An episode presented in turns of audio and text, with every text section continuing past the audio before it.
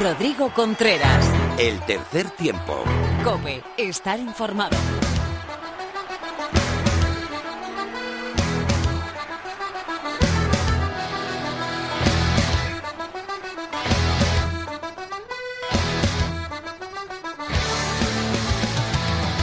Aquí comienza una nueva entrega de tu programa de rugby en la radio. Estás en el tercer tiempo de la cadena Cope.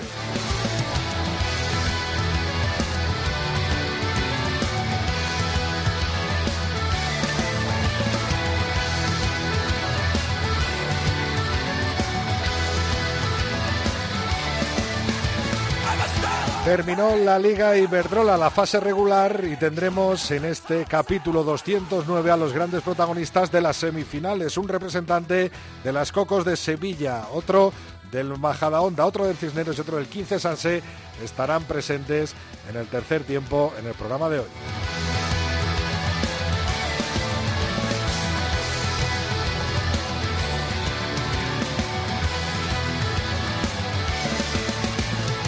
Completamos con toda la actualidad nacional e internacional del melón. Lorena López hará lo mismo con el rugby femenino. La tertulia será protagonizada por David García de Misiones Deportivas y nuestro compañero de COPE Valladolid, Miguel Ángel Torres Teto. Luis Fuentes nos trae una nueva bisagra con dos leyendas del oval, esta vez italianas, y Mar Álvarez cerrará este capítulo con eh, un análisis del entrenamiento para los jugadores suplentes que hacen durante un partido.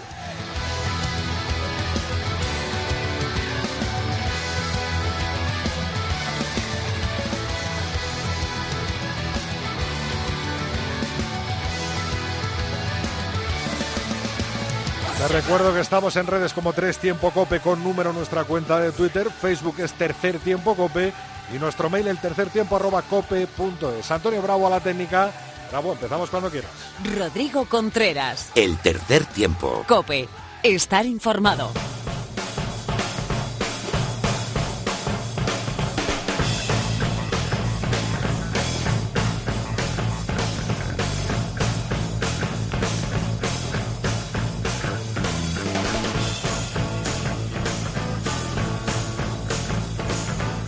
Jugó la decimoséptima jornada de la División de Honor Español. Habrá quesos entre Pinares 39, Lexus Alcobenda Rupi 14, Ubu Colina Clinic 42, Hernani 7, Unión Esportiva Samboyana 14, Silverstone El Salvador 34, Altro Energía Independiente Rugby Club 27, Batco Rugby 23, Ampordicia 35, Barça Rugby 37 y Complutense Cisneros 24, Ciencias Cajasol de Olavide 16.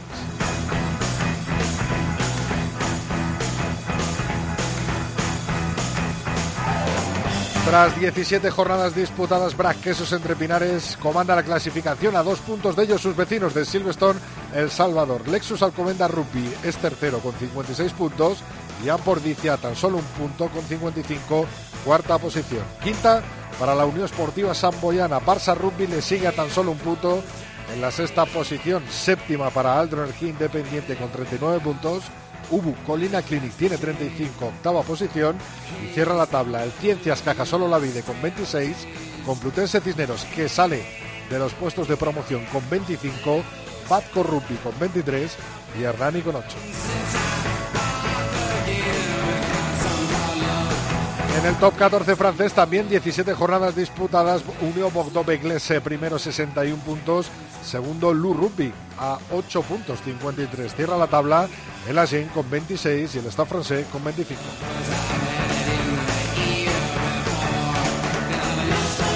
En la Pro de 2 segunda francesa, USA Perpignan, 22 jornadas disputadas, primera posición empatado con Colomiers a 72 puntos los dos. Cierra la tabla el Rouen Normandie con 30 puntos y el Valence Romance con 20.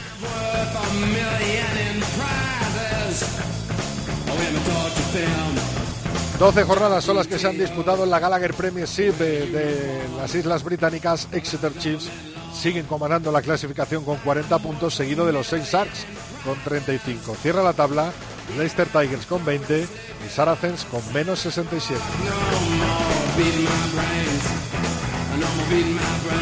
Conferencia de la Guinness Pro 14. Leicester comanda la tabla con 61 a 20 puntos de distancia.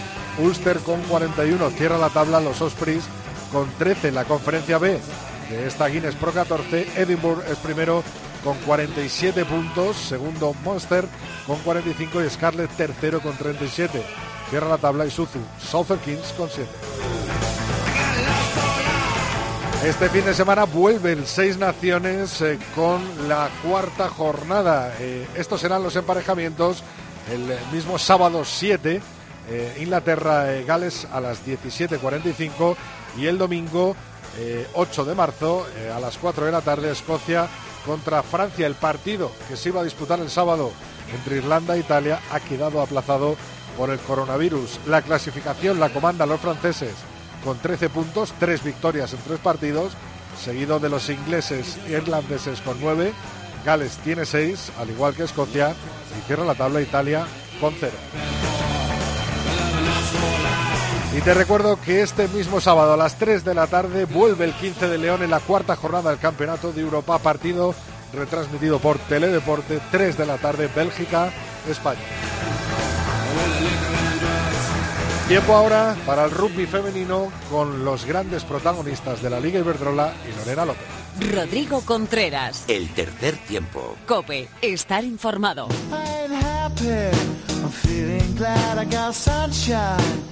in a bag. I'm useless, but not for long. The future is coming on. I ain't happy. I'm feeling glad I got sunshine in a bag. I'm useless, but not for long. The future is coming on. It's coming on. It's coming on. It's coming on. It's coming on. Bueno, pues una semana más nos acompaña Lorena López. Hola Lorena, ¿qué tal? Muy buenas. Muy buenas, Rodri, muy bien. ¿Y tú? Bien, bien, deseando ya que me cuentes todo lo que ha pasado este fin de semana con las chicas. ¿Por dónde quieres empezar? Pues empezamos por esa eh, última eh, jornada de esa fase regular de la Liga Iberdrola, digo yo, ¿no? Perfecto, vamos a por ello. Pues la, la competición estuvo reñida, bueno, lo ha estado durante todo el año, pero lo ha estado hasta el último momento, y es que el sábado el Crash Residencia Rialta durmió como uno de los equipos clasificados para, para esos playoffs. las gallegas hicieron los deberes, vencieron al Real El Salvador y consiguieron el bonus que necesitaban para seguir en esa lucha para eh, llegar a los playoffs, que dejaron un 39 a 7 en el marcador. Las vallisoletanas, aunque están descendidas matemáticamente desde la pasada jornada, no se lo pusieron fácil y quisieron demostrar que van a seguir trabajando para volver lo antes posible a esta máxima categoría. Pero bueno, el abultado resultado de las gallegas dependía aún así de lo que hicieran otros dos equipos, el Sanse Scrum y el Majada Honda. El domingo, el Majada Honda y el Sanse eh, también hicieron sus deberes, ya que ganaron 25 a 7 el Majada Honda al Complutense Cisneros y 15 a 0 el Sanse Scrum al Olímpico de Pozuelo. La defensa de Majadahonda fue la protagonista del derby madrileño, eh, concediendo solo un ensayo a las colegiales en la primera parte, eh, que lo ensayó, lo marcó María Calvo. Dominaron en todo momento el marcador, eh, marcaron el ritmo del juego las chicas de José Antonio Cabanas y consiguieron así ese pase a playoff que lo único que hace es cerrar una fase regular muy, pero que muy consistente. Lo curioso, Rodi, es que además eh, lo hicieron frente al Complutense Cisneros, que va a ser eh, su primer rival de esta última parte de la Liga Iberdrola. Algo más difícil lo tuvo el Sans Scrum, que comenzó el partido marcando el ritmo y dejando clara la superioridad ante el Olímpico de Pozuelo. De hecho, en los primeros 15 minutos ya habían marcado dos ensayos de la mano de Ángela del Pan y de Carolina Alfaro, pero eso parecía que iba a ser una fiesta de puntos. Sin embargo, las olímpicas defendieron con uñas y dientes en un encuentro en el que no se jugaban nada porque como el INEF eh, tropezó ante el Salvador, son ellas las que se tienen que jugar ese play-out. Pero bueno, el tercer ensayo, el mismo que les ha dado el pase a playoff, llegó en el minuto 75 cuando la apertura sansera, María Galán, puso el balón en la zona de ensayo olímpica. Sus rivales van a ser las sevillanas, eh, las chicas de Corteva Cocos Rugby, que han terminado líderes, cerrando eh, esta eh, fase regular con una victoria por 8-22 ante Ineflo Hospitalet. Y recordamos que es que las sevillanas han estado eh, gran parte de la temporada, por no decir que toda, muy, muy arriba en la, en la, en la clasificación, pero es solamente su segunda temporada en, en la Liga Iberdrola.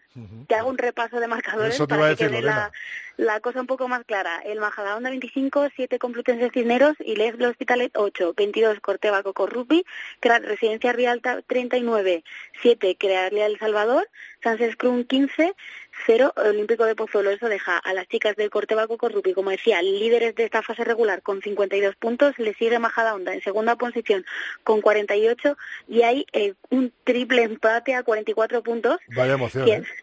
Vaya emoción. Es que es eso, el crack Residencia Rialta se ha quedado fuera, pero con los mismos puntos que el tercero y el cuarto. Pues eso, el Complutense Cisneros en tercera posición con 44, el Sans Scrum en cuarta también con 44, en quinta el crack Residencia Rialta con 44, en sexta el Olímpico de Pozuelo con 18, en séptima y para disputar los playouts Ineflo Hospitalet con 11 y en la octava Crealia El Salvador eh, con 5 puntos y ya oficialmente fuera de la Liga Iberdrola. Habemos semifinales entonces de la Liga Iberdrola, ¿no? Pues sí, va a estar más, más que interesante, pero lo que te decía, de vamos a tener un fin de semana para descansar, que me da a mí que a las chicas le va a hacer falta. Y vamos a tener, pues eso, primero contra cuarto, que va a ser eh, las chicas del Corte Coco Rugby contra el Sans Scrum en la Cartuja, y se va a repetir otra vez ese derby que, que vimos hace apenas dos días, el Majadahonda Cisneros. El Majadahonda Cisneros. Esta vez en, casa, efectivamente, repetimos campo y todo. efectivamente. Oye, las leonas concentradas, ¿no? Pues sí tenemos eh, eso, hay descansos de la Liga Verdola, pero no hay muchas de las chicas que están concentradas en Valladolid con esa selección de 15 que van a estar desde el pasado lunes hasta el 6 de marzo para preparar un amistoso que van a disputar ante la selección de la Comunidad de Madrid en el central eh, de la Universidad Complutense hay otras que ya han viajado hasta Montpellier para disputar el torneo internacional de Seven que comentábamos ya la semana pasada e iban a jugar contra Canadá, Francia, Irlanda, Polonia y Rusia. En este grupo que ha seleccionado Pedro de Matías hay menos caras de las habituales, hay muchas que se han ido con el 15, otras tienen descanso, pero hay como unas 7 u 8 que son como del grupo fijo, eh, que van a tener el refuerzo de gente jovencita, de ese futuro del rugby femenino que llega desde la selección española de Seven Sub-18 u otras chicas también con un futuro muy prometedor que hemos visto en, en la propia Liga Iberdrola. Lo que sí que habrá el fin de semana que viene va a ser División de Honor B. Eso te iba a decir, que, no se te escapa una, ¿no? Sigue el Eibar ahí encabezando la clasificación, ¿no? Pero está también, está muy ajustado también porque el Eibar está, eh, continúa líder con 30 puntos, pero le sigue Les Abelles con 29. Es que un bonus puede definir cualquier cosa. Pero bueno, esta séptima temporada promete además eh, mucha emoción porque va a haber un enfrentamiento directo entre ellos y además las dos llegan con muy buenas sensaciones tras haber ganado de forma bastante abultada en el caso del Leibar al 15 de Murcia por 7-86 y Les Abelles al Buc Barcelona 72-0. Por su parte, Hortaleza venció 51-0 a Indus, mientras que San Cugat anotó 11 ensayos ante el Muralla Galicia Emerging.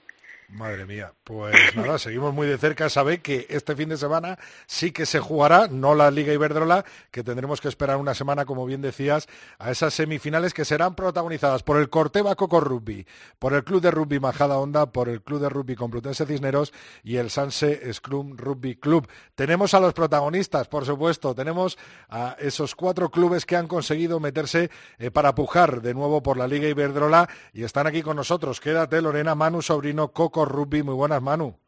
Hola, buenas tardes. Eh, ¿Cómo ves? Bueno, lo primero, enhorabuena por, por ese, eh, esa primera posición ¿no? de la Liga Iberdrola, la Liga regular, pero no va a ser nada fácil, ¿no? Esas semifinales ante el Sanse. Muchas gracias. Sí, bueno, evidentemente sabíamos que, que las semifinales ya es otro, otro rollo y que, y que con cualquiera de los equipos que, que nos tocase iba a ser una batalla dura. Eh, Manu, qué emocionante ha estado en, todas las jornadas, ¿no? Eh, pasaba una jornada, eh, se cambiaba de líder, es verdad que os habéis turnado mucho, ¿no? Durante toda esta liga. Sí, desde, desde el principio de temporada ha habido cinco equipos ahí arriba que, que siempre han estado turnándonos unos fuera de playoff, otro dentro, otro líder, otro segundo, y eso, vamos, lo que, lo que demuestra es que, el nivel de, de, la Liga Iberdrola yo creo que este año ha aumentado. ¿Con quién ves a las Cocos jugando la final? Porque me imagino que las verá jugando la final, ¿no? Pues la, primero hay que jugar las semifinales, que, yo no me, no me para nada, y, ya, el año pasado se vio que, las que quedan primera y segunda no tienen absolutamente nada asegurado, que lo que tienen asegurado es la, semifinal en casa, y, como le digo a las chicas, yo ahora mismo no, no voy a mirar en más nada eh, allá de lo que suceda hasta el minuto 80 del partido de semifinales. Pero bueno, eh, tampoco sabría decirte, ¿eh? si, si mojare tampoco sabría decirte con qué equipo me veo porque lo veo todo muy, muy, muy igualado. Eh, Lorena, ¿una pregunta para Manu? eh, se enfrenta a, la- a las capitanas de invierno, eh, que en teoría suena mucho, pero es lo que dices tú, que al final no tiene nada que ver ni capitanas de invierno, ni primera, ni segunda, ni cuarta eh, posición. ¿Qué vais a hacer en estas dos semanas? Distinto para, para enfrentar a los playoffs. Bueno, realmente no, no queremos tocar mucho la dinámica de, entrenamiento que tenemos para la competición, pero pero bueno, sí que sí que vamos a intentar pues, pues estar más, más haciendo piña, estar más juntas que nunca, preparar el partido muy bien, quizás con, un- con una motivación extra de, de haber llegado a unas semifinales y, y de tener la oportunidad de jugarlas en casa. Yo creo que con eso ya va a ser más que suficiente. Y me imagino que, que responderá la gente en Sevilla, ¿no, Manu?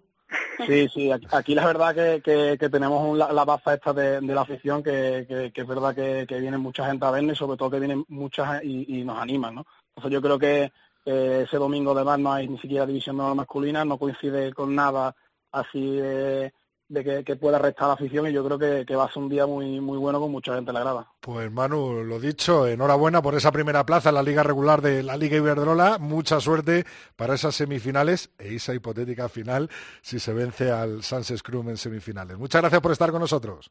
Muchísimas gracias a vosotros. Marta Estellés desde Majada Onda, Club de Rugby Majada Onda. Muy buenas, Marta. Buenas tardes. ¿Cómo lo ves? ¿Lo ves complicado el tema o no? Sí, bueno, o sea, yo creo que esta liga ha sido muy competitiva, que todos los equipos han estado a un nivel que el año pasado, pues bueno, yo creo que ha mejorado un montón el nivel de la liga y la competición. Y bueno, hemos visto en esta liga que en cualquier partido puede pasar cualquier cosa. Y bueno, estamos contentas por, pues eso, eh, después del bache que tuvimos contra Sevilla en su casa, eh, haber podido salvar este partido contra Cisneros. Eh, muy ilusionadas, muy contentas, pero también con la cabeza fría, pensando en la semifinal y siendo conscientes de que nadie nos va a regalar la final y que hay que luchar por ello. Eh, Marta, tienes muy reciente ese partido ante el Complutense Cisneros. Eh, ¿Cómo ves esa semifinal? Porque va a ser muy dura y ahora preguntaremos a Álvaro, vamos a ver qué equipo presenta Cisneros, ¿no? Sí, eh, yo creo que cada partido es distinto. Ellas van a tener jugadoras que no, jugó- no pudieron jugar este fin de semana, que son muy potentes. Y creo que, como ya he dicho, cada partido es una final, hay que tomarlo como tal, hay que seguir trabajando y se podrá ver un buen rugby y podrá pasar cualquier cosa. ¿Dónde va a ser la semi, Marta? ¿En el Valle del Arcipreste o dónde va a ser? Sí, jugaremos en el Valle del Arcipreste en casa, que lo estrenamos este fin de semana, Ajá. porque tuvimos un problema de homologación y obras. Ajá. Y nada, muy contentas de que volvamos a estar ahí. Es nuestra casa, es nuestra afición, es nuestra grada y ahí estaremos. Lorena, una preguntita para Marta. Aprovechando que tenéis tan tan reciente el Complutense, o sea, el último partido contra el Cisneros, que aunque va a haber mucha gente que, que pueda jugar esta vez, ¿tenéis algún foco en concreto que queráis mejorar? eh, algo a lo que hayáis dicho, tenemos eh, seis entrenamientos para, para arreglarlo.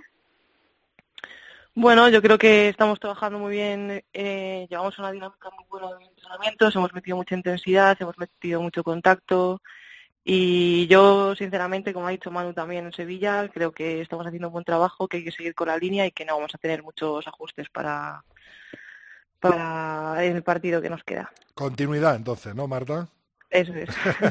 Bueno, pues enhorabuena por todas estas últimas temporadas, por supuesto por esta temporada de la Liga Iberdrola en la que os habéis eh, colocado en la segunda posición y mucha suerte para esas semifinales ante el Complutense Cisneros y para esa hipotética final, como le he dicho a Manu, eh, ¿contra quién? eh, ¿Contra quién quieres o crees que, que puedes jugar la final, Marta? Pues lo ¿Cocos primero, o Sanse? ojalá lleguemos a la final y bueno, yo creo que tenemos ahí espinitas clavadas con ambos equipos, así que cualquier equipo será bienvenido e intentaremos buscar la revancha. De momento ni Manu ni tú os habéis mojado. Gracias, Marta, No. mucha suerte. Muchas gracias a vosotros. Eh, nos escucha también Álvaro Montero. Muy buenas, Montero Club de Rugby, eh, Complutense Cisneros. Bienvenido al tercer tiempo. Hola, gracias. Eh, Álvaro, está duro, ¿eh? Está, ha sido una Liga Iberdrola muy competida y yo creo que hay un factor fundamental en tu equipo, ¿no? Que es contar eh, con muchas de las chicas que nos están representando en las Leonas, tanto en el 15 como en el 7, ¿no? Sí, bueno, la, lo que están diciendo todos, ¿no? Es una, ha sido una liga espectacular de competitiva y con un nivel muy alto, todos los equipos eh, peleando hasta el último segundo, con el triple empate ese que hay ahí lo, lo refleja muy bien. Y bueno, eh, el tema de las jugadoras nuestras, pues eh, eh, sí, efectivamente hay jugadoras que está claro que tienen una calidad que se nota mucho en el campo, pero bueno, nosotros la verdad que ya desde el año pasado hemos demostrado que, que podemos hacer grandes partidos y conseguir grandes victorias con las jugadoras que tengamos disponibles, sean las que sean, con lo cual eh, eso, es, eso es lo más importante, ¿no? El, el, factor del grupo y el colectivo, más que jugadoras particulares. Álvaro, eso te quería preguntar, ¿cómo se gestiona un equipo así? Porque al final, eh, bueno, todos los equipos se ven influidos, ¿no? Por las convocatorias de las elecciones, pero es verdad que en el Complutense Cisneros, eh, durante bastantes años atrás, lleva siendo un factor eh, principal, ¿no? O importante el poder competir con, con, un equipo, a lo mejor sin las internacionales, o competir con un equipo con bastantes internacionales. Eh, ¿Cómo llevas la gestión de, de, un equipo, pues al, fin y al cabo, tan complicado, ¿no? De, manejar. Sí, pues ya como te decía, al final eh, es un tema que ya yo llevo dos años con el con este equipo y ya desde el año pasado pues es, un, es una cosa que hay que asumir y se trata sobre todo pues de dar responsabilidad y confianza al resto de jugadoras y, y, bueno, tuvimos la suerte el año pasado que desde el principio que empezamos a no contar con las jugadoras internacionales para partidos, nos salieron muy buenos partidos, eh, conseguimos victorias muy importantes, entonces eso para el grupo fue estupendo porque se dio cuenta de que de lo que te decía antes, ¿no? que al final es, es un tema colectivo y no de personas concretas y, y que podíamos, podíamos sacar la liga adelante estuviéramos las que estuviéramos.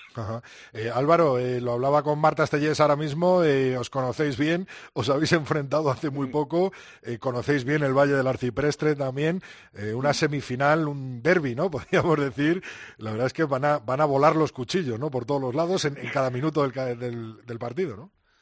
Sí, sí, sí, bueno, Majadahonda es un equipo con ya mucha experiencia y y muy muy duro con una delantera muy potente, así que está claro que va a ser muy muy duro y muy difícil conseguir una victoria ahí en su casa, pero pero bueno, en eso consiste en las semifinales, así que desde luego eh, el Cisnero saldrá ahí a dar el 100% y a luchar hasta el final por conseguirlo sin duda. El objetivo, me imagino, del de, azul azul, frenar esa delantera e intentar atacar ¿no? en, eh, por fuera a las majariegas, ¿no? Sí, bueno, intentar, eh, sobre todo, intentar llevar el, eh, sacar nuestro juego, ¿no? Eh, está claro que, que bueno, Majadahonda sí se, hablamos siempre de que tiene una delantera muy potente, pero en realidad son muy potentes en todas las líneas, o sea que peligro tienen por todos lados. Al final se trata un poco de, intentar imponer tu juego sobre el del rival y que, que de ahí salgan puntos a tu favor. Lorena, una pregunta para Álvaro.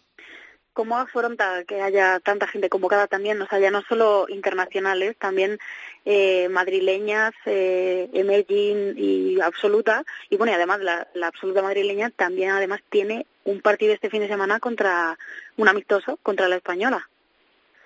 Pues sí, nada, esta semana efectivamente está más de medio equipo con compromisos internacionales y, y de la madrileña, pero bueno, eh, nosotros le hemos pedido a todas estas jugadoras que estén donde estén, entrenando con quien estén entrenando y compitiendo donde estén compitiendo, que den el 100%, que todo lo que saquen a nivel técnico, psicológico, físico, que todo va a ser sumar y ya pues la semana siguiente nos centraremos en el club y en preparar el partido al 100%. Pues Álvaro, lo que le he dicho tanto a Marta Estellés como a Manu Sobrino, mucha suerte, enhorabuena por esa tercera posición en la liga regular, en una liga eh, Iberdrola tan, tan competida y tan complicado meterse en esas semifinales que se jugarán dentro de, dos semanas y que por supuesto cubriremos aquí en el tercer tiempo de la cadena COPE. Mucha suerte Álvaro y a ver qué pasa. ¿Quién prefieres, a las Cocos o, o a Sanse en la final? Bueno, no sé, yo prefiero prefiero estar en la final. los demás que, Bastante, bastante tenemos con eso, la verdad. Así que nada, no tenemos ninguna preferencia. En realidad lo, ideal sería estar en la final y, con quien sea y ya está. Un poco... bastante serio, sí. Bueno, Álvaro, pues muchas gracias por estar en el tercer tiempo. Gracias a vosotros. Marina Galán, capitana del 15 Sanse, muy buenas. Hola, buenas tardes. Cuarta posición, habéis estado en lo más alto hace tan solo eh, un mes y medio que podríamos decir. Al final os habéis eh, metido ¿no? en esa última posición eh, que dan los playoffs y me imagino que con muchas ganas de afrontar ese partido ante las Cocos en Sevilla, ¿no? sí, sí, sí. Hicimos una, una muy buena primera vuelta y bueno, al final nos ha costado un poco más, pero, pero bueno, hemos conseguido estar, así que es lo importante. Me imagino, Marina, que en estas dos semanas a volver a recuperar ese tono que, que os dejó en la primera posición en diciembre, ¿no? Sí, bueno, al final yo creo que hemos estado, hemos sido muy constantes entrenando, que tuvimos ahí un pequeño bache, pero, pero bueno, que, que hemos demostrado que, que ya hemos salido y vamos a, como el resto de equipos, vamos a seguir entrenando igual y, y ya está. Bueno, pues bien, ¿cómo ves eh, ese partido? Eh, ¿El viaje a Sevilla crees que puede afectar eh, a las sanseras? ¿Crees que, en un estadio con, apretando a la gente allí en Sevilla os puede influir una vez que estéis sobre el campo? ¿O te aíslas de todo eso y al final el Sanse va a estar casi casi como si estuviera jugando en, en casa? No, a ver, como en casa siempre es imposible casi jugar, pero, pero bueno, Vamos a ir en bus el sábado, dormiremos allí y bueno, siempre afecta a la grada y más en Sevilla, que se vuelcan mucho, pero yo creo que tenemos que hacer un esfuerzo de cabeza e intentar aislarnos y, y ya está. Marina, viajarán desde San, se animaron, ¿no? Bueno, a ver cómo tienen... Como no vaya Lorena, la ha hecho la bronca, ¿eh? Creo que sí, sí, ya te digo yo que sí, que ya hemos fijado unas cuantas del viaje. A ver, ya está. vamos, cualquiera que venga, eh, vamos, necesario y suficiente, ¿no? Bienvenido y bienvenida es, ¿no? Además llevamos a un par de chicas que tienen más fuerza de voluntad que cualquier sevillana, así que ya te digo yo que en la grada tampoco nos Ya verás cómo te oiga la sevillana, ya verás cómo te oiga la Hoy una pregunta, Lorena, para, para Marina.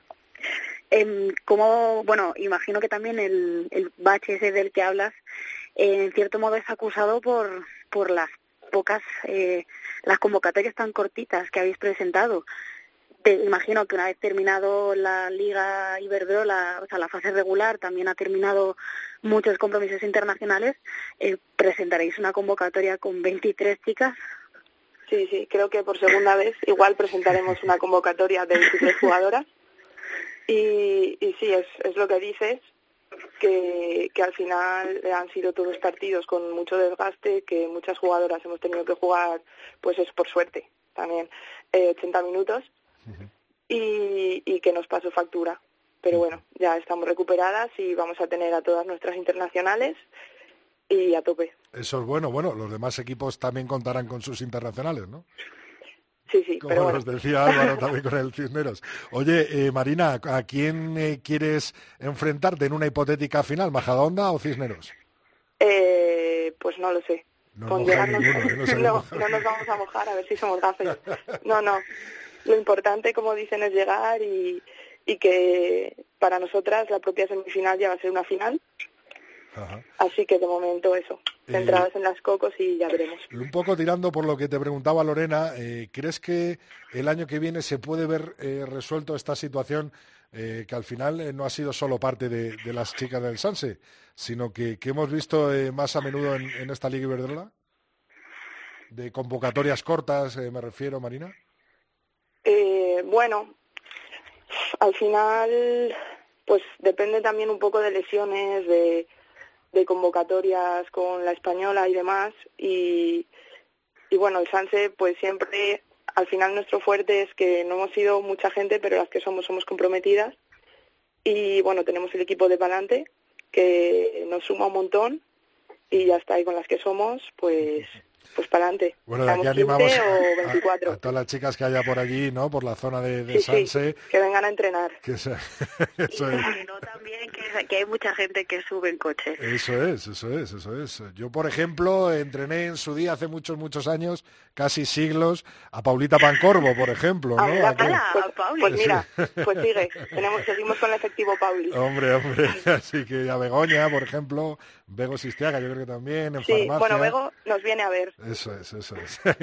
Así que Marina, toda la suerte del mundo, como le he deseado a tus compañeros y rivales sobre el campo. Enhorabuena por meterte en esas cuatro primeras plazas que dan el pase a, a semifinales. Y Lorena, no sé si quieres poner tú la puntilla o, o decir algo. Eh, desear mucha suerte a, los cuatro, que yo creo que, que solo con llegar y con lo que nos van a hacer disfrutar dentro de un par de fin de semana es más que suficiente. Pues lo cubriremos contigo, Lorena. Marina eh, Galán, muchísimas gracias y mucha Muchas suerte. gracias. Lorena, hasta luego. Hasta luego, Rodri.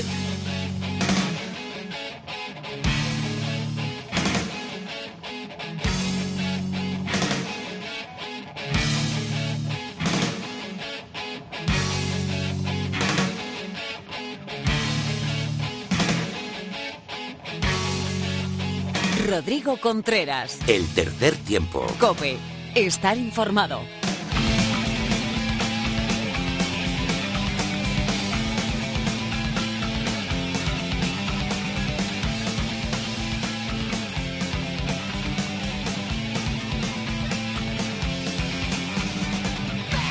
Hoy para combatir el frío pucelano, un poquito de Iron Maiden y por supuesto tenemos a nuestros dos corresponsales en Valladolid David García Misiones Deportivas, muy buenas.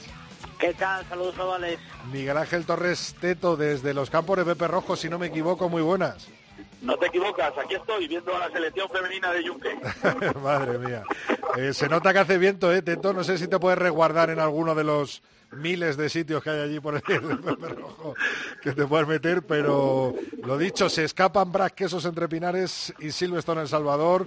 Eh, esa victoria de, del Quesos en casa entre el Lexus Alcobendas Rugby, eh, la verdad es que ha dejado la clasificación con un mazazo para los dos equipos de Valladolid, ¿no, Teto?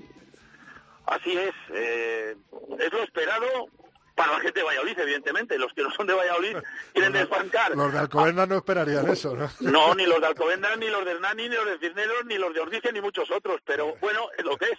Los dos primeros, la, la primera vela es la que alumbra, se suele decir, y esos son los dos vallisoletanos, y además se lo han puesto eh, digamos, y permítame, permíteme la expresión, a huevo el resto, porque el tercero y el cuarto han perdido, entonces todavía se alejan más y ya hay un hueco entre los dos de Valladolid y el resto.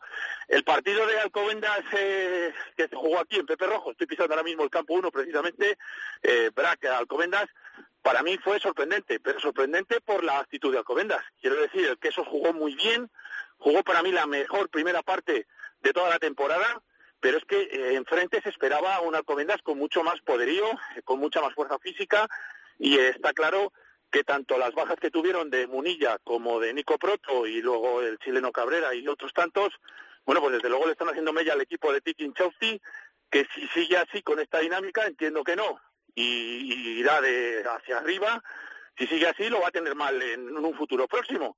Pero vamos, yo me imagino que a lo mejor también están reservándose un poco porque el objetivo claro de Alcobendas va a ser la Copa. Eh, David, eh, brecha grande, 10 puntos, ¿no? Entre el Silverstone El Salvador y Lexus Alcobendas Rugby ya en la clasificación. Pocas jornadas para el final de liga. Y luego hablamos del Burgos, que sé que estás deseando hablar de, de la Universidad de Burgos, pero, pero bueno, se escapan los dos de Valladolid en lo que parece una liga regular que van a cerrar como primero y segundo, ya verán entre ellos dos, ¿no? Sí, además tienes que tienes que pensar que quedan dos partidos importantes para para los dos equipos y uno de ellos es entre entre los dos equipos vallisoletanos. Vamos a decir que al Braqueso entre Pinares le queda la visita a Altamira, a Lampordicia y al eh, Silverstone El Salvador le queda la visita a Tierra Madrileña frente al Lexus Alcobendas. Son 11 y 10 puntos de ventaja, con lo cual yo creo que eh, tenía que ser una, hecatombe eh, absoluta que se escapasen los dos primeros puestos de la clasificación para los conjuntos vallisoletanos. Además, ese derby entre ellos en la mm, penúltima jornada, en la 21, eh, pues va a ser va a ser un auténtico partidazo para ver quién se lleva el, el, título de la liga regular, ¿no? Y sin duda, pues yo creo que poco tienen que decir Alcobendas eh, Ampordicia eh, de cara a, ese primer y segundo puesto. De hecho, yo lo veo auténticamente imposible. Entonces, eh, la verdad que, eh, como bien ha dicho Teto el otro día, el Alcobendas ya ese 25-0 la primera parte dejaba mucho que, que, ver, ¿no?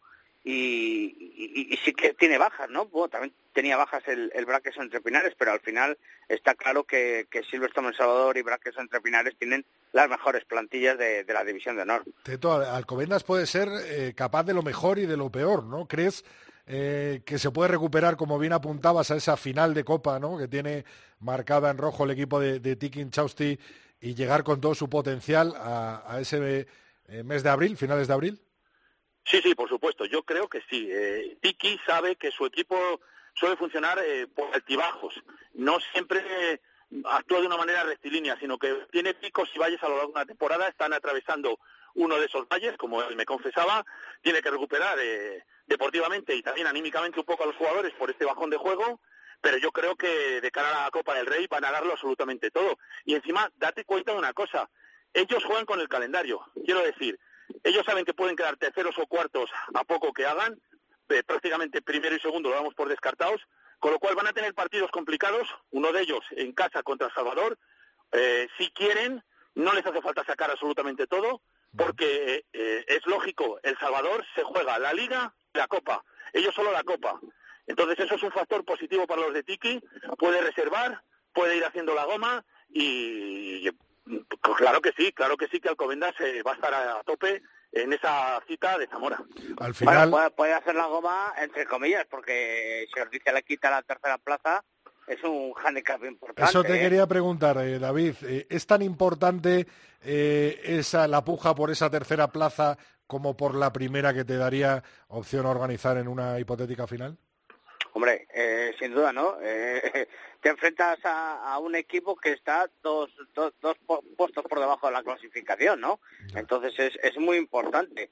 Y, y Ampordicia, el otro día, pues eh, se le escapó el partido en la primera parte frente al Barça. eh, Son capaces de remontar, sí, sí. ese- Sí, sí, son diferencia. capaces de remontar, pierden al final del partido, pero bueno, fue un bajón, un- una pájara que, que, pueden tener y de hecho tienen todos los equipos eh, a lo largo de, de la temporada, pero pero es importantísimo quedar tercero pues para enfrentarte al sexto clasificado, es fundamental, vamos.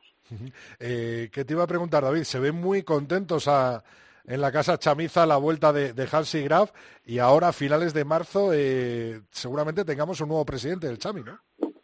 Sí, eh, bueno, efectivamente, ya la vuelta de Hansi ya es un hecho, ya hemos visto que hasta los propios compañeros hablan de él maravillas, que es un jugador cambiado, tanto dentro como fuera de, del campo. Un ejemplo Eh, como persona y como jugador siempre lo ha sido.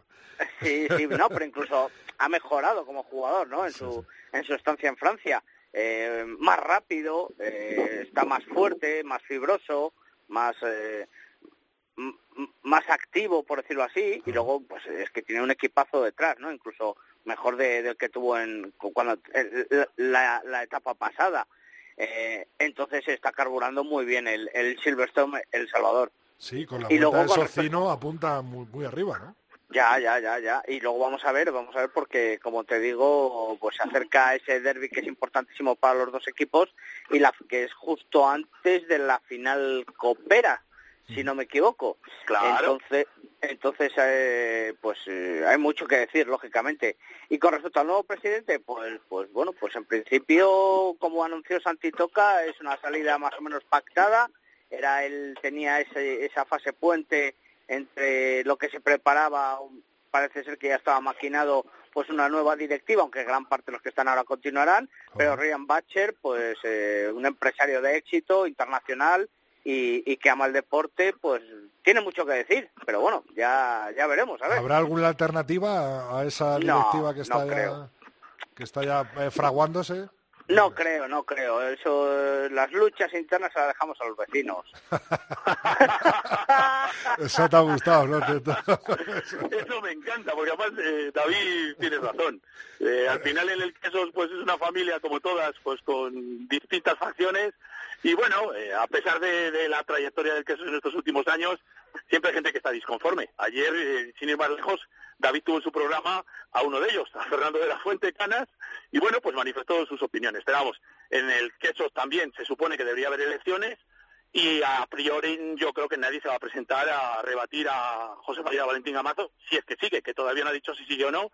Si sigue, Yo, pero pues yo igual. creo que dijo que ya no seguía. Yo, yo le entendí que ya no seguía. Bueno, pues no, no lo des por hecho porque yo creo, yo estoy convencido que Chema va a seguir, ¿eh? Bueno, veremos a ver, veremos a ver qué pasa en casa que será. Eh, lo que te apuntaba en un principio, eh, David, hubo Colina Clinic que parece estar apuntando a esa sexta plaza que ahora mismo cubren quinta y sexta entre Samboy y Barça Rugby, pero tienes ahí Aldro Energía Independiente y, y- y Universidad de Burgos Colina Clinic que pueden llegar a entrar en esas dos plazas, ¿no? Sí, sí, los burgaleses, fíjate, de estar en, en puestos de, de descenso, de ser colista, a tener a siete puntos eh, los playoffs. y estamos eh, hablando que, si no me equivoco, el otro día decía yo que de seis partidos había ganado tres, había empatado uno. Eh, yo creo que una progresión muy muy buena. con esa Eh, racha, sí, sí, sí. lo, lo malo es que vuelve contra el Silverstone El Salvador aquí en Pepe Rojo, eh, pero bueno, luego tiene a Vasco en casa, el, la visita a tierras catalanas frente, frente al Barça y luego en casa al Cajasol para cerrar contra el Complutense Cisneros. Tiene un calendario más o menos eh, majo, por decirlo así, para intentar optar a, a esa plaza que como tú defiendes, como tú dices, defiende el Barça Rugby ahora. Lo que pasa es que el Barça yo le veo también muy buen equipo y que al final en ese, en ese duelo directo pues quedará eliminado el, el conjunto burgalés. Pienso yo que actualmente el Barça es- está un punto por encima de, de los burgaleses y al tener ese enfrentamiento directo pues pues ahí van a, va a evitar bastante. Además son siete puntos que, que ya no queda tanto de la liga. Eh, va a haber sorpresas, ¿no? Teto, eh, por abajo están apretando. Complutense Cisneros sale del descenso, mete a Batco Rugby. La verdad es que esa plaza de promoción está bastante competida, ¿no? Sí, sí, yo cuando se estaba oyendo hablar quería destacar también al Complutense Cisneros, un equipo que ya el año pasado dio síntomas de que iba a estar en la zona de abajo, que empezó esta temporada estando ahí, todos con muchas dudas, pensando si iba a estar el último, el penúltimo, bueno, pues ya de momento ya va el tercero por la cola. Va despacito, pero seguro, es un equipo además eh, mixto, con gente muy joven, luego con gente veterana, bueno, pues es un equipo, ya sabemos, eso, eso es un clásico, es un club eh, súper conocido y tiene toda la pinta de que van a mirar más hacia arriba que hacia abajo. A Hernani yo lo veo prácticamente descendido porque tiene un calendario horroroso. Si no, si no recuerdo mal, tiene que venir a jugar a Valladolid contra ambos equipos y eso va a ser muy, muy complicado a estas alturas de la liga. Entonces, Hernán- Lexus. Pues fíjate, fíjate, lo tiene fatal. Y luego Vasco es un equipo que a mí me ha gustado mucho, muy competitivo, es verdad que es un equipo muy corto y eso en esta liga tan, tan absolutamente competitiva se va a notar, pero se ha metido en un problema, ¿eh? Eh, Lo que pasa es que, bueno, en caso de acabar en esa penúltima posición, a ver cómo vienen los de abajo, que también están muy fuertes ahí en la división de Noruega. Este fin de semana, David, vuelve el 15 de León, Bélgica, 3 de la tarde, vuelta de Guillaume Rouet, por ejemplo, David Barrera, ¿no? que llevaba bastante tiempo sin volver a la selección, Michael Hogg, que se marcó un campeonato de Europa el año pasado tremendo. Eh, ¿Cómo ves, después del varapalo, de los dos varapalos eh, seguidos eh, del 15 de León, cómo ves este partido? Bueno, al final el otro día se demostró que, frente a Rumanía todo lo acontecido con Joe Bersebel afectó a la plantilla porque no sabían qué pasaba. Eh, veían llamadas de un lado para otro, pim pam, eh, pasaportes, etcétera, a ver qué pasa. A la hora del Y- partido, dices, ¿no? A la hora de jugarlo, es, ¿no? Eso es. Y bueno, eh, espero que con, con la concentración en, en San Cugat que están teniendo a cabo estos días Santi Santos y, y Miguelón, pues eh, logren calmar esas aguas, ¿no? Y, y centrarlos otra vez de, y hacernos un poco, pues, eh, ilusionarnos con, con esos primer partido, ¿no? De, de, esta Copa Europea de Naciones esta temporada.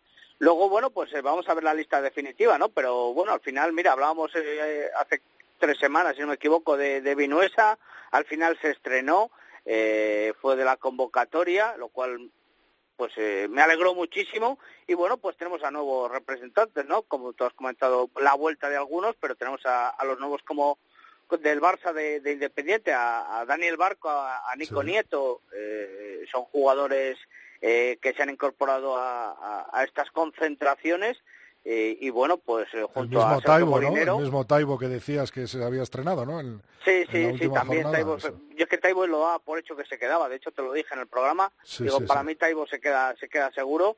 Y, y Sergio Molinero del, del, del conjunto burgalés del aparejadores, pues eh, pues son son de esos no al final perdona al final fue Gonzalo Vinuesa no no No- tuvo no, no se quedó, debutó, no debutó, no, que- no. no debutó perdón perdón efectivamente Gonzalo Vinuesa no es. yo creo que es una buena oportunidad esta ¿eh? de hecho ya lo- era con Felipe con que lo comentaba no sé si era en Bélgica, pero que en Portugal dábamos por seguro que Gonzalo Vinuesa se estrenaba con Quinta de León.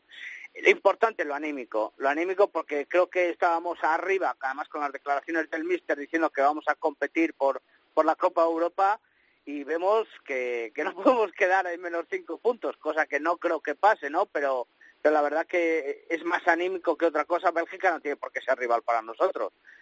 Pero bueno, puede pasar de todo. Eh, Teto. Bueno, pues sí, lo primero, olvidarnos de los temas extradeportivos. Sobre todo, olvidarnos, no los aficionados, que no lo vamos a olvidar. Olvidarse los jugadores y los técnicos. Tienen que ir a Bélgica, tienen que ir a ganar. tiene- Es como que empezaran un Seis Naciones B de nuevo, solo son dos partidos, hay que ganar los dos, uno fuera, en un sitio de infausto recuerdo, otro aquí, en casa, contra los portugueses, que lo están haciendo bien. Dice David que Bélgica deberíamos ganarlos. Hombre, claro que deberíamos ganarlo, pero cuidadito con Bélgica, que va absolutamente con todo.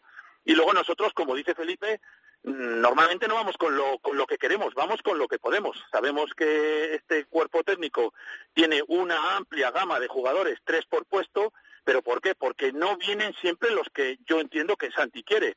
Eh, unas veces vienen unos, otras veces vienen otros, ya no hay más que ver que nuestra bisagra cambia constantemente, unas veces viene Guillón Ruet, otras no puede venir, ahora se incorpora Kerman, bueno, son muchos cambios.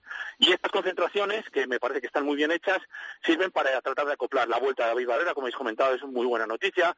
Eh, de todos estos nuevos os olvidado decir a José Díaz, el chaval este que jugará en el Quesos, madrileño, Cierto, cierto. que le tocó bailar con la más fea, un chaval que hace un mes no había debutado División de Honor, se le convoca, se le lleva a Rumanía y en un partido de extrañas circunstancias le tocó jugar unos minutos y fíjate que a mí me da la sensación de que eh, a lo mejor solo por eso incluso le convocan para ir a Bélgica, aunque sea de, de suplente, porque el chaval está como un toro y además es un- una bellísima persona, el chaval es un, un encanto y bueno, pues si deportivamente está creciendo, genial. A mí, como dice Felipe, me gustaría que nuestra selección fuera más uniforme, es decir, que tuviéramos un 15 o 20 jugadores que dijéramos de, de pe a pa, del 1, el 2, el 3, el 4, desgraciadamente no puede ser. Teto, pero ¿no te. ¿no te hace ilusión volver a ver os- otra lista más, ¿no? A gente como Guillón Ruet, Lucas Guillón, Lucas Rubio, al final son eh, casi fijos, ¿no? Podríamos decir. No, no, Marco Pinto, por ejemplo, que estuvo un buen tiempo sin aparecer y ahora se está haciendo pues pues de casi fijo. Guillón Ruet es una noticia excelente, además su equipo está ganando. Eh, prácticamente a poco que hagan se van a salvar y van a permanecer en la categoría. Entonces, bueno, pues son gente implicada y, y eso es positivo. Pero a mí me gustaría que el núcleo central, el núcleo fuerte, eh, fuera más eh, normal, quiero decir, no tantos cambios como se están produciendo. Pero ya sabemos, tenemos los que pueden venir, no los que queremos nosotros. Eh, David, ¿algo más que apuntar del 15 de León? No, no, yo vuelvo a reiterarme que tenemos que ganar a Bélgica, un equipo que recibe muchísimos eh, tantos, que no tiene una defensa clara, sí que es ofensivo, pero pero yo creo que no debe ser rival, vuelvo a repetir, para, para el conjunto de Santi Santos. Eh, además, yo creo que, que enfrentarse, como dice como dice Teto, a los fantasmas del pasado, creo que va a ser va a ser una vitamina para, para el conjunto español y además vamos a hacer muy buen resultado en, en la visita el sábado a tierras belgas. Pues eso esperamos para rematar la tertulia, David, ya que te tengo ahí eh, con la palabra en la boca. eh, Francia campeona del Seis Naciones en estas dos jornadas que quedan. Yo creo que sí, yo creo que lo ha demostrado, ¿no? Eh, fíjate que, que vibramos, ¿no? En, en, en esa primera jornada con, con el juego que estaba desplegando, que pues eh, sinceramente nos, yo creo que nadie nadie se lo esperaba, eh, aunque había tenido había tenido buen mundial, no esperábamos que en el Seis Naciones pues eh, reventase Inglaterra como, como la reventó y, y para los, las dos jornadas que, que faltan pues tiene Escocia, la visita a, a Escocia y luego en casa recibe recibe a Irlanda. Yo creo que, que sí que es claro ganador de, de, de la Copa y, y además, eh, vamos, que las posibilidades de Gran Slam para mí creo que son muy claras y yo creo que lo va a conseguir. Eh, Teto, vaya partidazo, ¿no? Tenemos este eh, próximo sábado, 17.45, Inglaterra-Gales y con el Escocia-Francia, en el que Francia, lógicamente, es súper favorita, ¿no? Sin ninguna duda, Inglaterra-Gales, partidazo siempre. Parece que los galeses están ahora un poquito de capa caída, mucha lesión. Dan Vigar con ese proceso de conmoción cerebral que tiene muchas últimamente. Bueno, eh, todo apunta a que los ingleses y en casa deberían ganar a los galeses. Y luego ese Escocia-Francia que eh, independientemente del resultado, seguro que va a ser muy divertido, porque los escoceses no saben hacer otra cosa que correr y correr y moverse, jugar dinámico, y los franceses tienen una bisagra que me encanta, tiene una línea de tres cuartos poderosa y unos delanteros que, que surten de muchos balones en las fases estáticas a, a, al resto, eh, y yo lo único que veo aquí peligroso es el tema extradeportivo, el tema este del coronavirus, porque se está comentando por la prensa francesa que están prohibiendo o que quieren prohibir que los eh, aficionados franceses, los aficionados del Gallo, se desplacen en masa a Edimburgo por el- este tema de- del contagio y quizá, imagínate que se juega este partido, ganan y se tienen que jugar un Francia-Inglaterra ahí en San Denis, perdón, eh, Francia-Irlanda en San Denis y es que los franceses se están poniendo duros y han prohibido cualquier espectáculo deportivo por encima de 5.000 espectadores. Imaginaros que la gente ya tendrá compradas muchas de esas entradas para el Francia Irlanda, posibilidad de un eh, gran slam después de 10 años, lo que supone eso para los aficionados franceses, Sí. y que a lo mejor les digan, no, no, no, no, que se tiene que hacer a puerta cerrada o que solo van a entrar 5.000. Puede haber hasta disturbios, fíjate. De momento el Irlanda-Italia aplazado, eh, Sí, pospuesto. sí, sí, pero no se sabe todavía para cuándo. que ya sabes de, de las, de las escasas fechas con las que cuenta la ventana internacional, pues me, sor- me sorprende mucho porque, no sé, quedaría muy huérfano.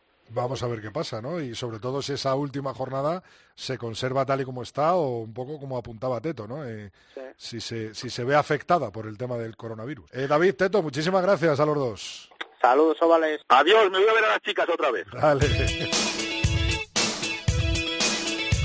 Rodrigo Contreras. El tercer tiempo. Cope, estar informado.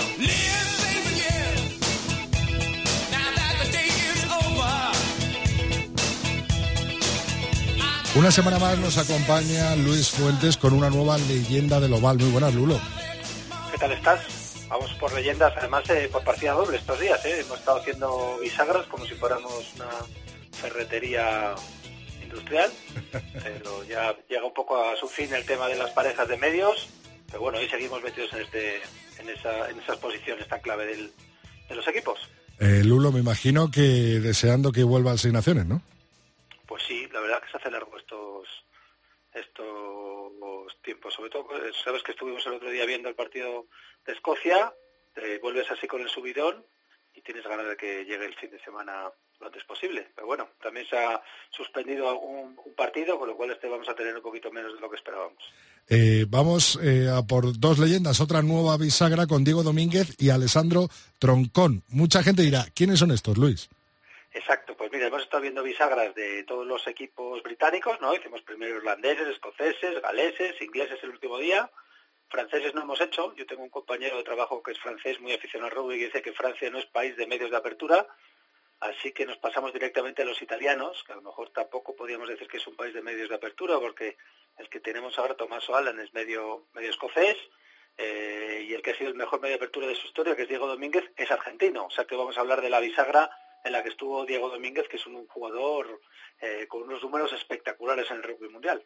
Algo que suele pasar en el equipo italiano, ¿no? Lo de jugador argentino que juega en Italia.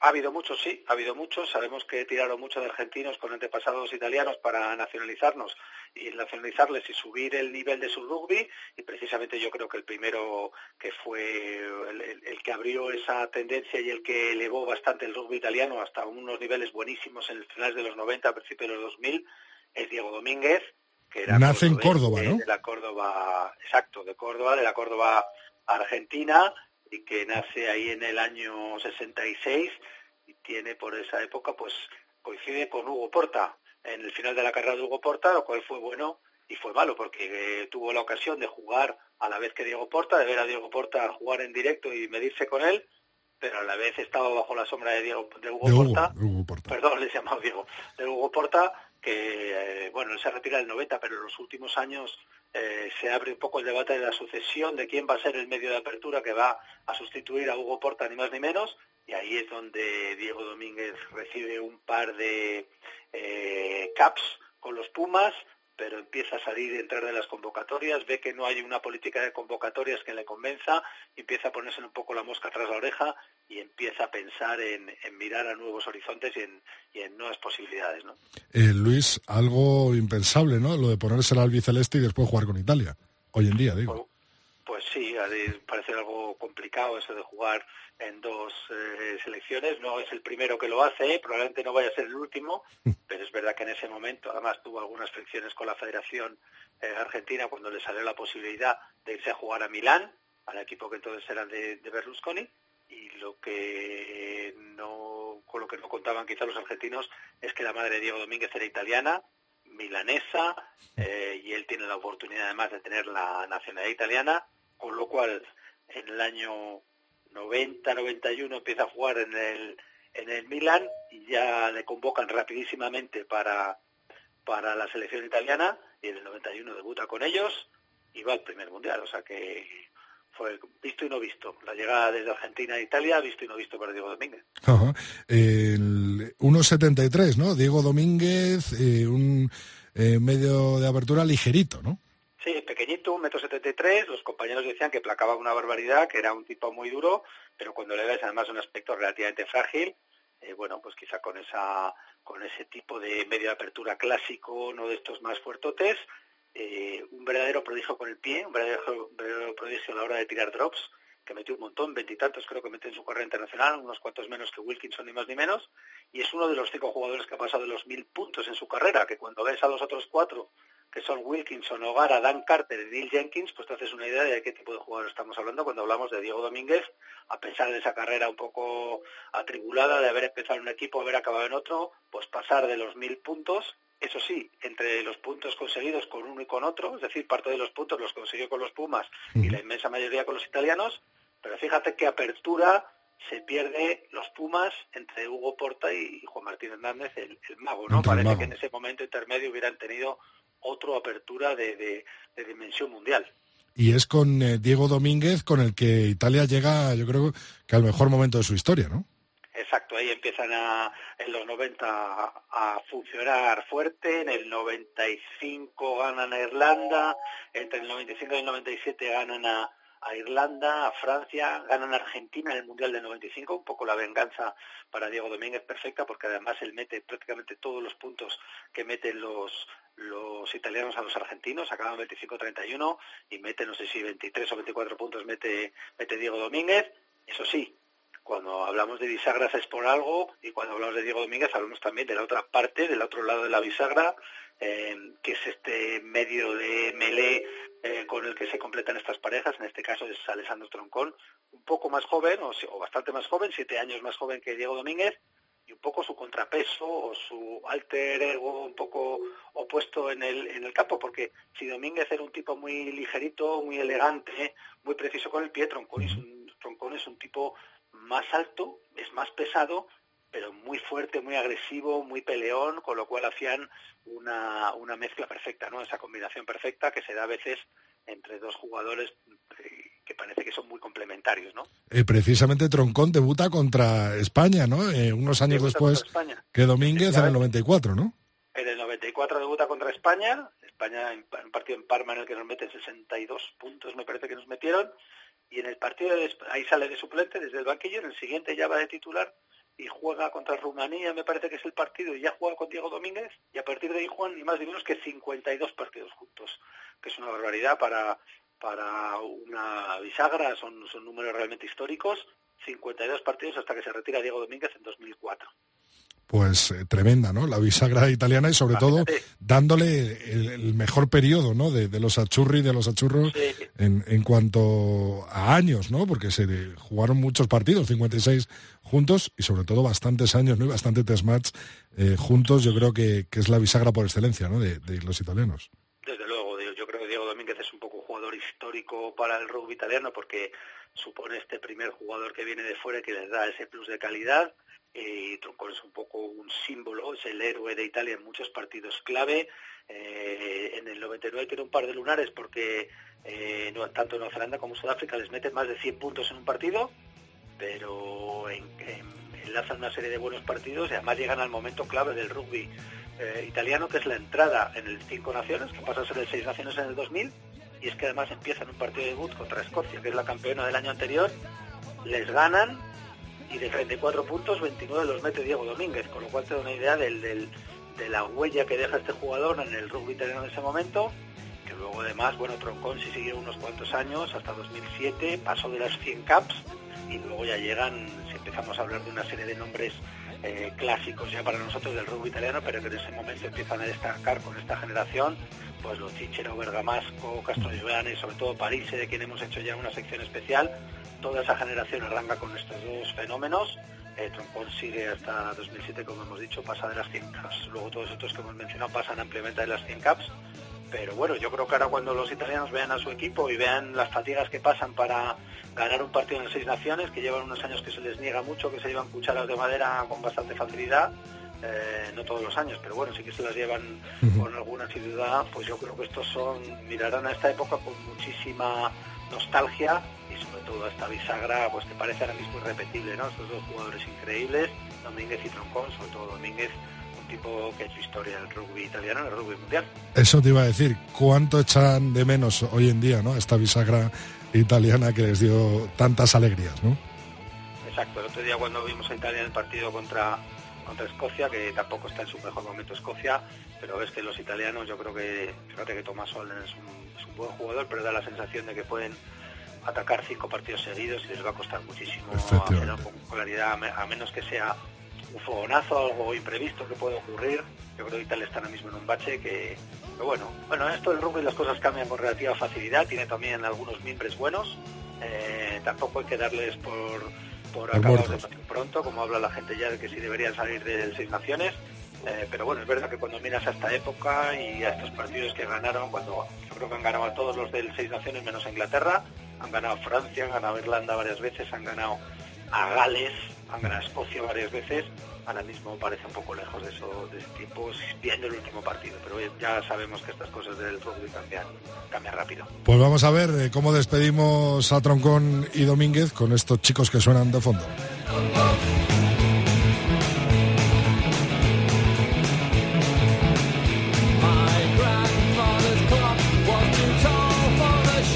So I sold it and opened ¿quiénes son? ¿Quién nos traes hoy? Pues mira, como hoy nos despedimos de las parejas de medios, es un grupo inglés que tiene un nombre que viene muy al pelo, Half Man, Half Biscuit, medio hombre, media galleta. Media galleta, traducción. Es un grupo así de post-punk, bastante satírico, un poco a lo mejor en la onda quizá de los television personalities. Esta canción, no los comparo, ¿eh? que yo soy muy de los perso- television personalities, pero esta canción que se llama Joy Division Oven Gloves, ¿no? Eh, guantes de horno de Joy Division. Se ríen un poco del merchandising de las bandas y bueno, en general las cosas que cantan Huffman Humphrey Biscuit suelen ser bastante ácidas y bastante irónicas y bastante críticas con todo lo que tiene alrededor. Bueno, pues con ellos, eh, con Half Man, Half Biscuit y este Joy Division Oven Gloves, despedimos a Troncón y Domínguez, gran bisagra italiana que echamos de menos todos, yo creo, tanto al aficionado eh, los italiano. italianos. Sí, sí, sí. sí. Así que nada, hablamos eh, de una nueva leyenda del Oval, veremos quién será protagonista el próximo martes. Muchas gracias, Luis. A vosotros.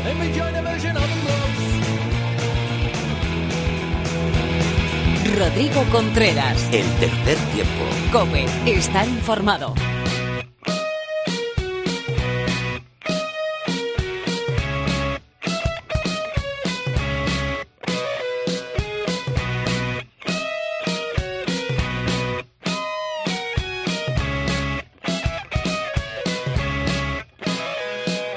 Semana más nos acompaña nuestra preparadora física, que ya creo que se ha puesto bien y está fuerte como un roble. ¿Qué tal, Mar? Muy buenas, bienvenida. Hola Rodrigo, ¿qué tal?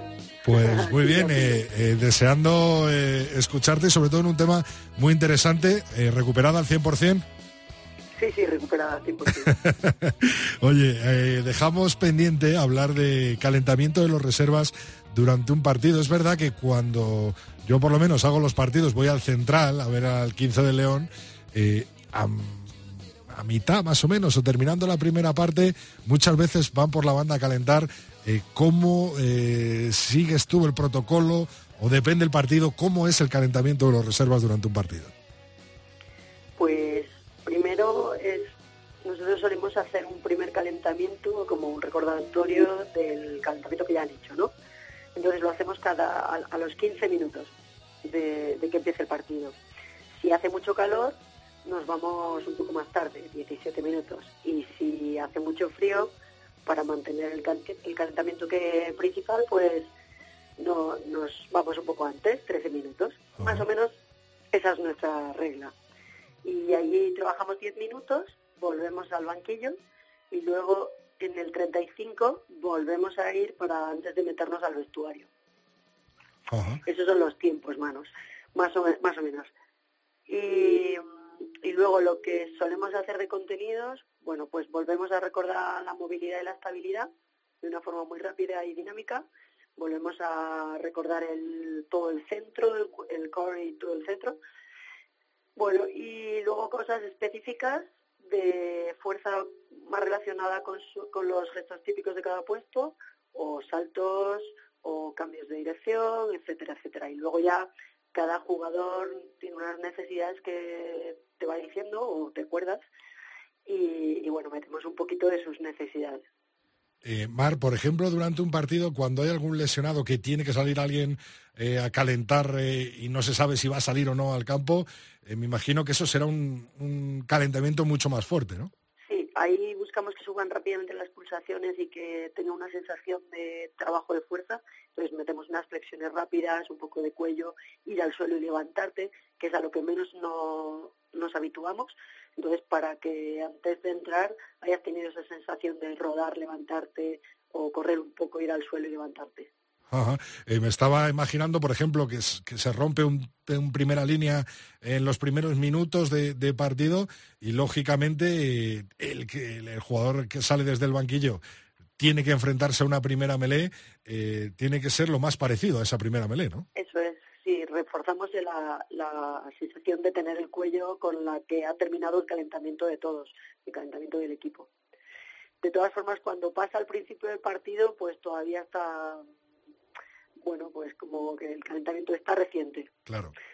claro el calentamiento previo al partido, lógicamente. Sí, sí, sí, el que hace todo el equipo. Ajá, ajá. Eh, oye, Mar, eh, ¿cuándo os vais para Bélgica? El jueves por la tarde. Buen sitio habéis tomado, ¿no? San Cugat para de ir viajar ahí hacia Europa, ¿no? ¿Cómo? Que digo, Barcelona es buen sitio para viajar desde, desde allí a, a Europa, ¿no? La verdad aquí entrenamos súper bien y estamos probando este año a, a, bueno, pues a que pues unos minutos sí que te quitas de vuelo. Eso te iba a decir, por lo menos una horita menos de vuelo tienes. Bueno, pues mucha suerte lo de lo de siempre Mar, estamos detrás apoyando. La semana que viene volvemos a hablar y esta semana nos fijaremos en ese partido del 15 de León, este sábado a las 3 de la tarde, en el calentamiento que hacen nuestros chicos, a ver, a ver si la producción eh, belga nos, nos, lo, nos lo pone y, y, nos fijamos los tiempos que nos acabas de contar eh, para ver a los eh, jugadores del 15 de León calentar. Muchas gracias, Mar. Muchas gracias a vosotros. Adiós.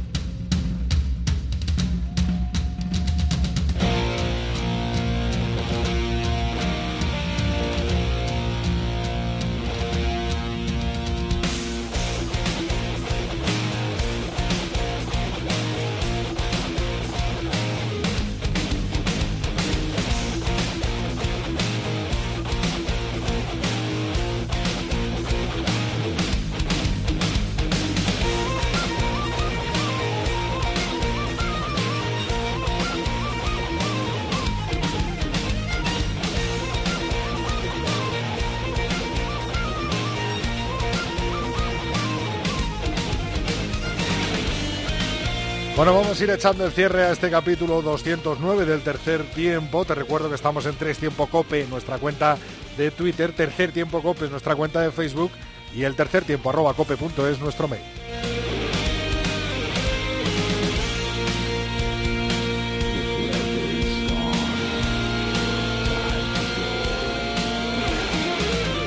Tus mensajes a través de nuestras redes sociales giran en torno bueno, ese último partido del 15 de León, esa no convocatoria de John Wesselbell y a esa trifulca ¿no? que hubo después eh, en uno de los bares, discotecas eh, de la localidad rumana donde se jugó aquel partido. Por ejemplo, eh, nos decían, por aquí ha pasado siempre alcohol, piques y demás, luego tan amigos, José Pascual nos mandaba un mensaje y un mensaje que ha traído cola ha sido el de Carlos, que mandaba la celebración del Complutense Cisneros, lo que ellos llaman el Parabá, y se metían en esa conversación jugador 17 y alguno más diciendo, esto es el Parabá, sí, sí, un Parabá un tanto pogue, con un baile ska, punk. Bueno, lo tenéis en nuestra web si queréis ver ese baile de celebración del equipo colegial.